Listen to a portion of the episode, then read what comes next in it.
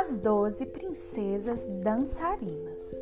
Num reino muito distante vivia um rei viúvo com suas doze filhas. As princesas eram lindas e todos os príncipes dos reinos vizinhos as admiravam e queriam se casar com elas. No entanto, as moças só queriam se divertir elas adoravam dançar e queriam festejar todos os dias, mas o rei só permitia um baile real por semana. Certo dia, a ama das princesas falou para o rei que estava preocupada. Vossa Majestade, estou com um mistério na minha cabeça que envolve as princesas e não consigo desvendá-lo sem ajuda. Pois diga logo, o que está acontecendo com minhas meninas? questionou o rei. Todas as manhãs, quando vou arrumar o quarto das princesas, encontro seus sapatos com as solas gastas, mas na noite anterior estavam novos. Como isso pode acontecer se elas estavam em sono profundo? Para desvendar esse mistério, o rei mandou chamar todos os príncipes da região explicou-lhes o que se passava e lançou um desafio. Quem descobrir terá minha bênção para se casar com uma das minhas filhas. Os príncipes ficaram muito animados. Cada candidato teria três noites para solucionar o enigma das solas de sapato gastas. Mas havia um problema. Se não conseguisse, em vez da mão de uma das princesas, seria premiado com a prisão. O primeiro candidato foi instalado ao lado do quarto onde as doze princesinhas dormiam. Mas nas três manhãs seguintes, os empregados encontraram o príncipe em sono profundo e as solas dos sapatos das doze princesas gastas o rei furioso mandou o rapaz para a prisão. E assim apareceram muitos e muitos príncipes, mas todos tiveram o mesmo destino. A prisão ficou cheia e já não restavam mais pretendentes reais. Então o rei abriu o desafio para qualquer homem do povoado. Certo dia, um soldado que voltava da guerra ouviu falar sobre o desafio e resolveu tentar. Conhecia um atalho pela floresta para ir ao castelo, então pôs-se a caminho. No meio da mata, encontrou uma velhinha carregando um pesado feixe de lenha e ajudou a pobre mulher, que ficou muito agradecida. O soldado contou a ela sobre o desafio e a velhinha, que era muito sábia, aconselhou: Todas as noites, as princesas oferecerão um suco para você. Jogue tudo fora e depois finja que dormiu. Quando elas forem sair, vista essa capa da invisibilidade e siga as meninas para desvendar o mistério. O rapaz agradeceu por tudo e seguiu rumo ao castelo. Quando o soldado chegou ao castelo, os empregados mostraram seu quarto. À noite, a mais velha das irmãs trouxe suco. Ele jogou tudo fora e, em seguida, deitou-se em sua cama e, fingiu que dormia. A princesinha, acreditando que ele tinha caído no sono, foi encontrar as irmãs que já se arrumavam como se fosse a um baile. Depois que elas estavam prontas, o príncipe vestiu a capa, ficou invisível e as seguiu. A mais nova falou: Estou com uma sensação estranha. Parece que seremos descobertas. Não seja tola, repreendeu a irmã mais velha. O soldado está dormindo. As princesas afastaram as camas, abriram um alçapão que tinha uma longa escada e desceram. O soldado seguiu as moças. Passaram por um bosque com árvores de folhas de prata. O soldado ficou maravilhado com a beleza do lugar e pegou uma das folhas como prova. Depois passaram por um bosque em que as folhas das árvores eram de ouro. O rapaz ficou tão surpreso com aquele brilho que tropeçou no vestido de uma delas. Ai! Alguém pisou no meu vestido!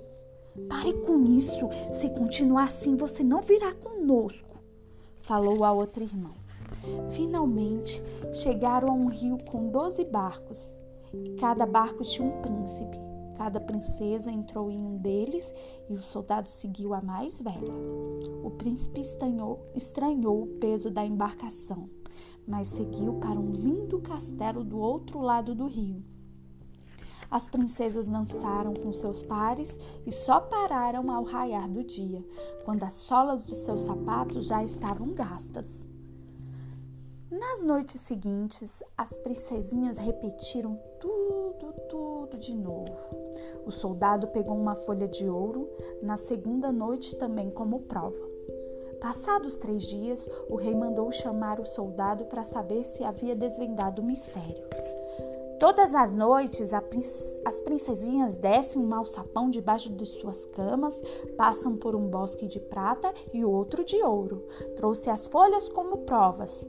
Depois elas pegam doze barcos com doze príncipes e remam até um castelo onde dançam a noite inteira. Por isso gastam os sapatos. O rei, surpreso, chamou suas filhas para confirmar se tudo aquilo era verdade. Diante das provas, elas não ousaram mentir. O soldado escolheu a mais velha para ser sua esposa, pois já simpatizava com a esperteza da moça e ela também o admirava. O casamento foi realizado com muito luxo naquele mesmo dia e todos viveram felizes para sempre. E fim. Quem gostou, bate palma.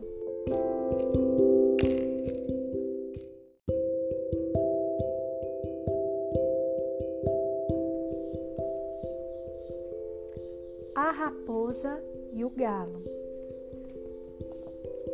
Uma raposa faminta caminhava pelo bosque quando viu um majestoso galo pousado no galho de uma árvore. Experiente e muito esperto, o galo não deixaria enganar facilmente pela astuta raposa. Assim mesmo, ela chegou ao pé da árvore e puxou conversa com o galo, como se fossem velhos amigos. Senhor Galo, estava mesmo procurando. Trago uma boa notícia.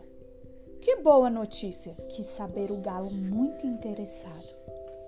Não precisa mais ter medo de mim, foi estabelecido um acordo mundial entre os animais e de agora em diante seremos todos amigos.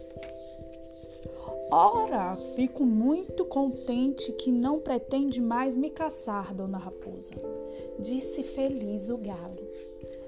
Muito bem, então vem até aqui para que possamos nos abraçar como verdadeiros irmãos, chamou a raposa muito simpática. Percebendo que se tratava de um truque da esperta raposa, o galo respondeu: Sim, dona Raposa, vamos comemorar a paz, mas só um momento. O galo olhou para o horizonte e, fingindo ver alguma coisa, continuou. Vejo dois amigos cães vindo para cá. Muito assustada com a visita indesejável que poderia ter, a raposa exclamou: Dois cães vindo para cá? Não pode ser!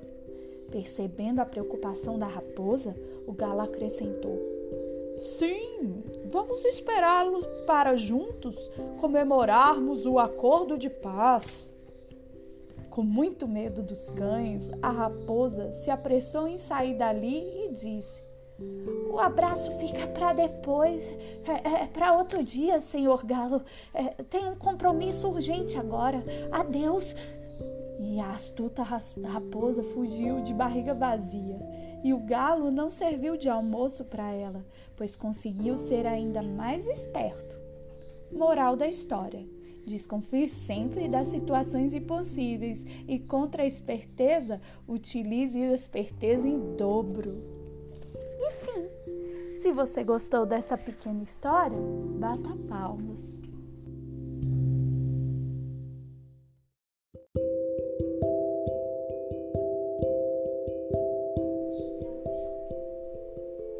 A Bela e a Fera. Há muito tempo, um jovem vivia num grande e luxuoso castelo. apesar de toda a sua riqueza, era muito egoísta e mal-humorado. Certa noite, recebeu a visita de uma velhinha que lhe pediu abrigo, mas ele se negou a ajudá-la. Grosseiramente mandou a velhinha embora. Não sabia o jovem que a velhinha era uma bruxa disfarçada. Indignada, ela lançou sobre ele um feitiço, transformando-o em uma horrível fera. O encanto só poderia ser quebrado se algum dia ele recebesse um beijo de amor. Distante dali, numa vila do mesmo reino, vivia um comerciante chamado Maurício. Ele tinha uma filha e seu nome era Bela. Certo dia, quando voltava de viagem, Maurício passou em frente ao lindo castelo. Encantado com o jardim, resolveu colher uma flor para levar à sua filha. No momento em que ele colhia a flor, a fera apareceu furiosa e aprisionou Maurício, o seu cavalo. Maurício, o seu cavalo que conseguiu fugir foi em busca de Bela. Quando Bela viu o cavalo sozinho, montou ele nele e deixou que a levasse ao encontro de seu pai. Chegando ao castelo, descobriu que seu pai era prisioneiro da fera. Com um jeito, Bela pediu para que chamassem a fera, que aceitou ouvi-la. Gostaria que o senhor soubesse que meu pai já está velho e muito cansado. Quero me oferecer para ser prisioneiro em seu lugar.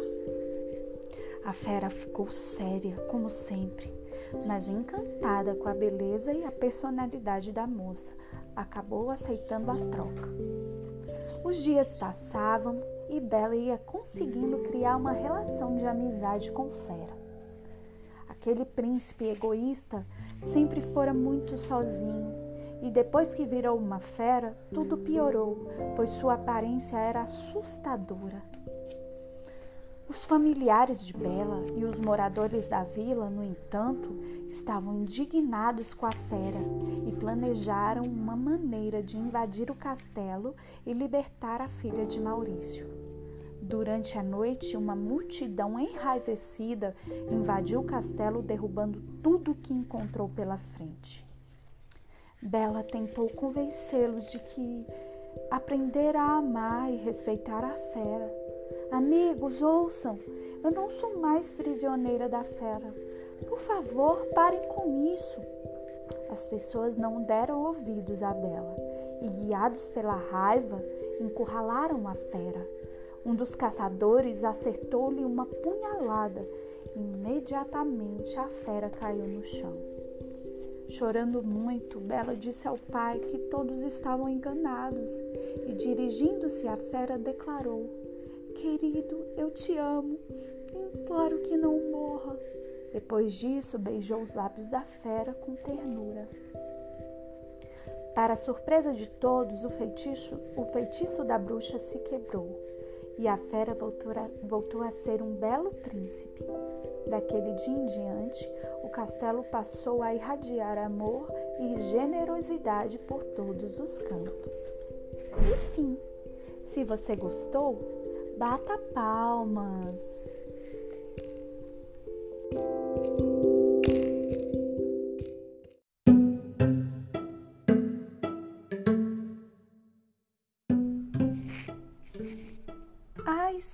Do Guaraná. Numa aldeia Maué, no meio da selva, viviam Taíra e Nayara. Eles queriam muito um filho e quando nasceu Alupá foi uma festa. Alupá era um menino bom e inteligente que estava sempre ocupado com alguma coisa. Ajudava a mãe na plantação e ia pescar e caçar com o pai e os outros homens da aldeia, apesar de achar que não se devia matar bicho nenhum. Gostava de nadar no rio, de brincar com as outras crianças e de ouvir as histórias que os velhos tinham para contar. Quando os homens iam para a floresta, ele ia junto. Aos poucos começou a desvendar alguns segredos da mata. Só havia uma coisa que ele não conseguia entender: Jurupari. Alguém que gostava de fazer coisas ruins. Os mais velhos não gostavam de tocar naquele assunto. Sempre que o índiozinho pedia alguma explicação, eles respondiam assim: Jurupari é o mal. Os adultos achavam que Alupá era muito novo para entender esse assunto.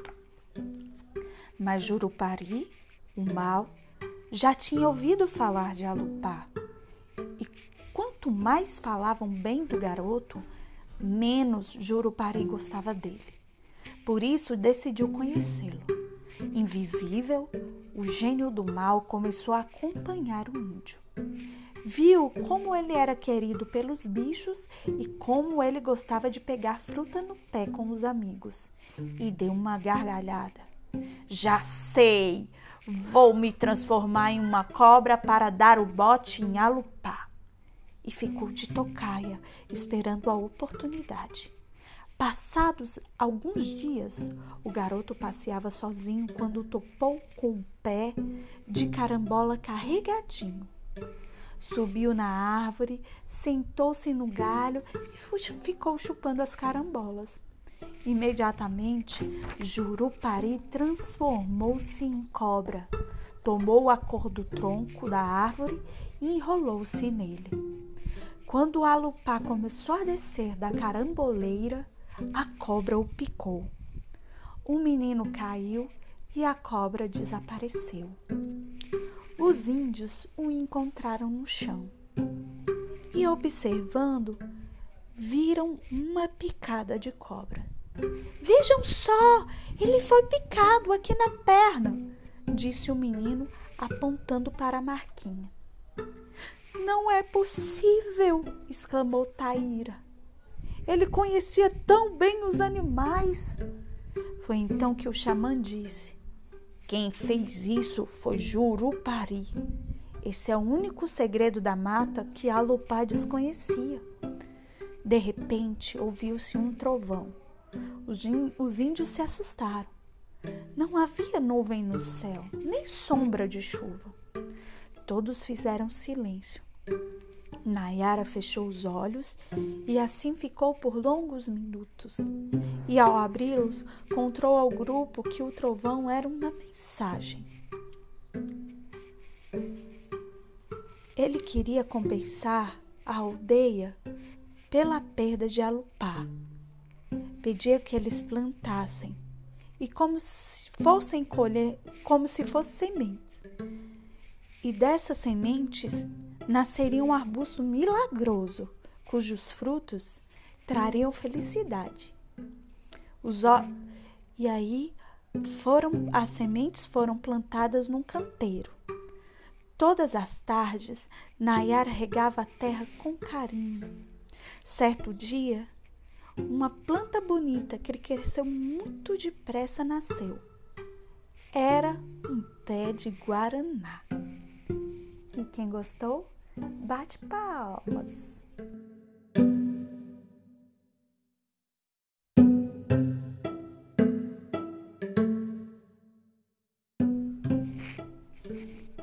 A história do Guaraná.